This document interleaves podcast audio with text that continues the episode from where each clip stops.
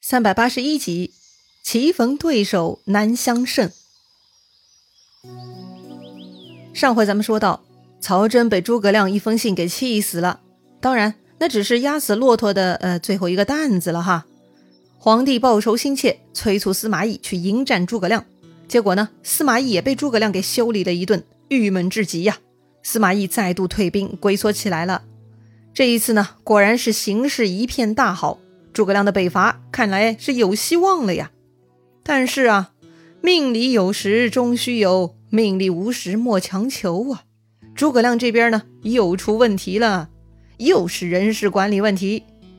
哎呀，当时蜀国负责给诸葛亮大军运粮的官员呢，名叫苟安，是永安城李严的手下。李严嘛，就是那个负责防守东吴的大将了。这个苟安好酒，路上怠慢，他不顾时限。整整晚了十天才将军粮送到，诸葛亮对此很生气。军粮是大事，军法规定误了三天就要处斩。如今苟安耽误了十天，那肯定是活不了了。诸葛亮下令推出去斩了。要说呀，诸葛亮要是真的斩了他也就好了，虽然看上去不近人情，但至少法度严明嘛。但长史杨仪来劝诸葛亮，说苟安是李严的人。如今的钱粮大多出于西川，路途遥远。要是杀掉此人，今后就没人敢送粮了。诸葛亮听着呢，也觉得杨仪的话有些道理，就饶了苟安的性命，打了八十仗以作惩罚。但是苟安是个很有个性的人，他不但不感激诸葛亮的活命之恩，反而呢，就着这口气要报复诸葛亮。苟安怀恨在心，连夜带了五六个亲随，就投奔魏军营寨去投降司马懿了。司马懿听苟安说了自己的事情，司马懿嘛也担心是苦肉计，并不敢相信苟安。但苟安信誓旦旦说自己是恨死诸葛亮了。好吧，既然如此，司马懿呢就给苟安一个任务，让他回成都散布流言，说呀诸葛亮仗着军功，早晚自己要称帝。只要能让刘禅召回诸葛亮，那么就算苟安为魏国立下大功了，回头司马懿就会保奏天子。封苟安为上将，得到这个承诺呢，苟安很高兴啊，就立刻动身回成都办事了。哎呀，曾经诸葛亮在马谡的建议下，用流言蜚语攻击司马懿，害得司马懿被剥夺了兵权。如今嘛，司马懿也用了类似的一招，诸葛亮这下呀，也得尝一尝被重伤的滋味喽。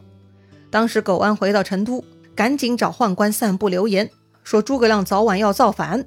宦官呢，赶紧报告皇帝刘禅。刘禅一听慌了，哎呀，这丞相要是想抢自己的皇帝位置，该咋办呢？宦官提议说，可以把诸葛亮召回成都，削了他的兵权，免得他生出叛逆。要说刘禅是个二百五呢，他无能也就算了，还自私无知，他根本不理解诸葛亮的忠诚，还妄图保全自己这个荣华富贵。哎呀，他呢，立刻听从了宦官的主意，就下诏宣诸葛亮班师回朝。听说此事，蒋琬出班请奏，说丞相自出师以来屡建大功，为什么要召回呢？刘禅也很狡猾哈，他撒谎了。他说呀，自己有机密事需要跟丞相当面商议。这么一来，大臣们也没办法反对了。刘禅啊，当即派出使者，连夜去岐山找诸葛亮了。诸葛亮见到皇帝使者，接下诏书，只能仰天长叹呐：“主上年幼。”必有佞臣在侧呀！是啊，诸葛亮，你啥都想清楚了，却偏偏忽略了皇帝身边人的安排。这刘禅身边都是什么人呢？你让他远小人近贤臣，可是你知道吗？小人是那么的可爱，贤臣又是那么的无聊呢。所以呀，刘禅就喜欢听小人之言呢。诸葛亮十分郁闷，如今形势一片大好，正是建功的好机会。此刻撤退就是功亏一篑，白白丢失天大的好机会呀！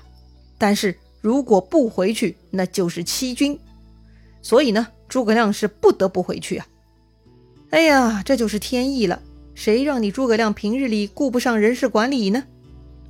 好了，既然要退兵，那么必须得考虑安全撤退的问题，一定要避免被司马懿钻空子呀！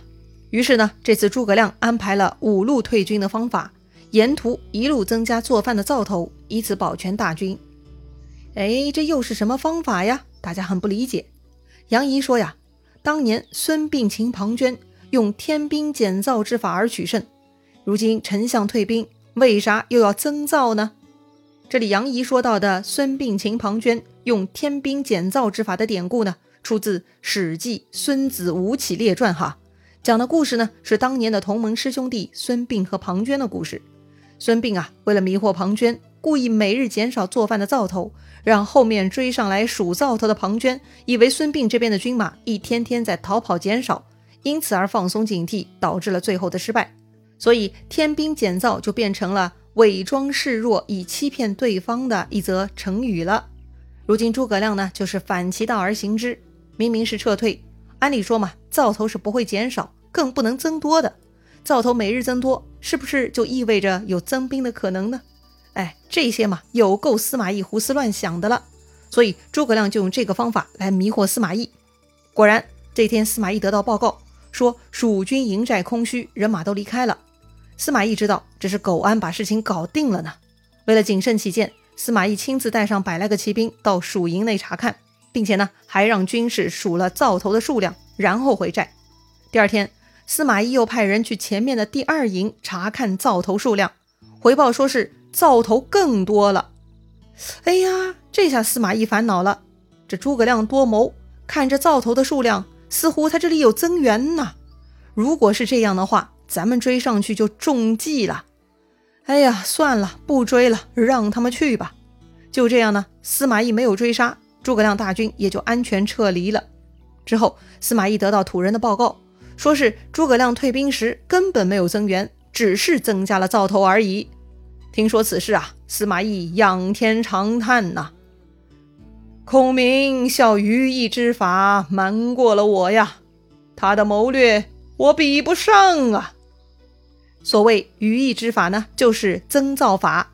这个于义是东汉汉和帝时代的一个将领，他在一次跟羌兵的对抗中呢，于义采用了增灶法，安全退兵。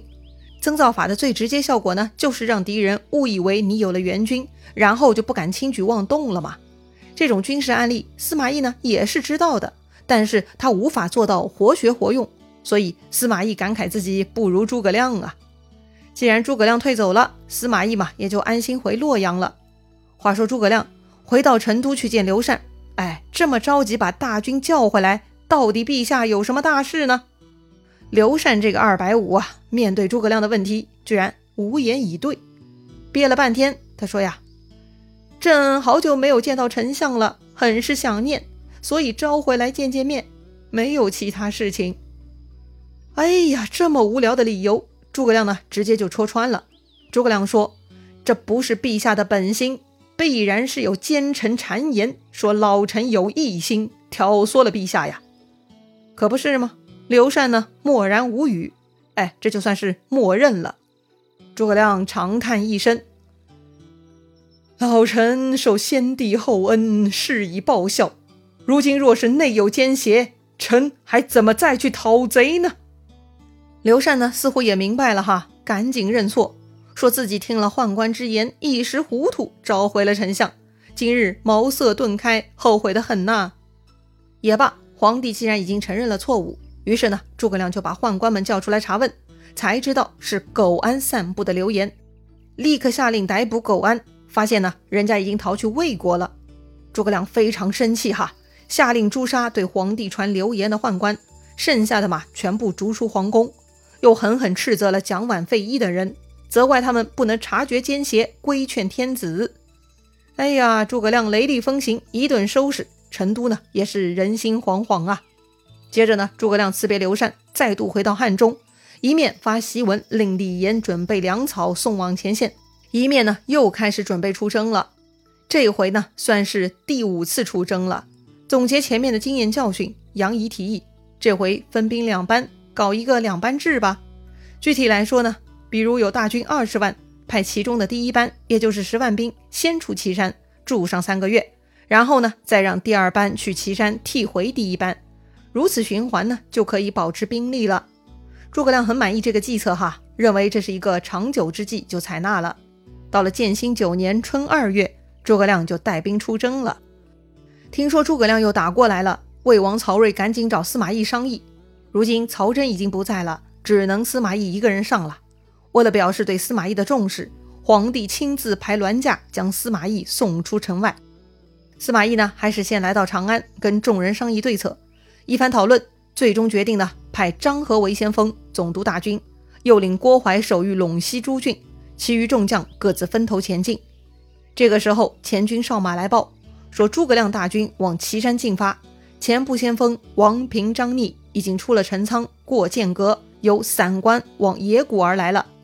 听说此事，司马懿分析啊，诸葛亮大军必然会收割陇西小麦，这次不能让他们得逞。所以呢，司马懿派张合在岐山结营守卫，自己要跟郭淮去巡防天水各郡，防止蜀兵割麦。那么诸葛亮会不会要割麦子呢？话说呀，蜀军军粮的补给呢，确实出问题了。李严的军粮迟迟不到，诸葛亮军中缺粮，确实需要收割麦子。于是诸葛亮留下王平、张逆、吴班、吴懿四将守岐山大营，诸葛亮亲自带上姜维、魏延等人呢，前去鲁城。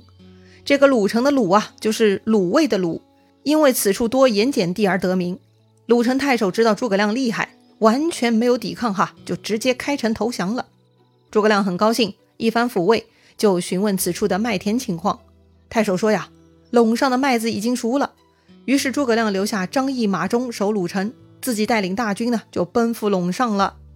还没到麦田呢，前军回报说是司马懿的大军等在前头呢。诸葛亮一听大惊啊，没想到司马懿已经料到自己的行动了。哎呦，又要狭路相逢了。那么这一次，诸葛亮能抢到麦子吗？蜀军的军粮问题能够解决吗？精彩故事啊，下一回咱们接着聊。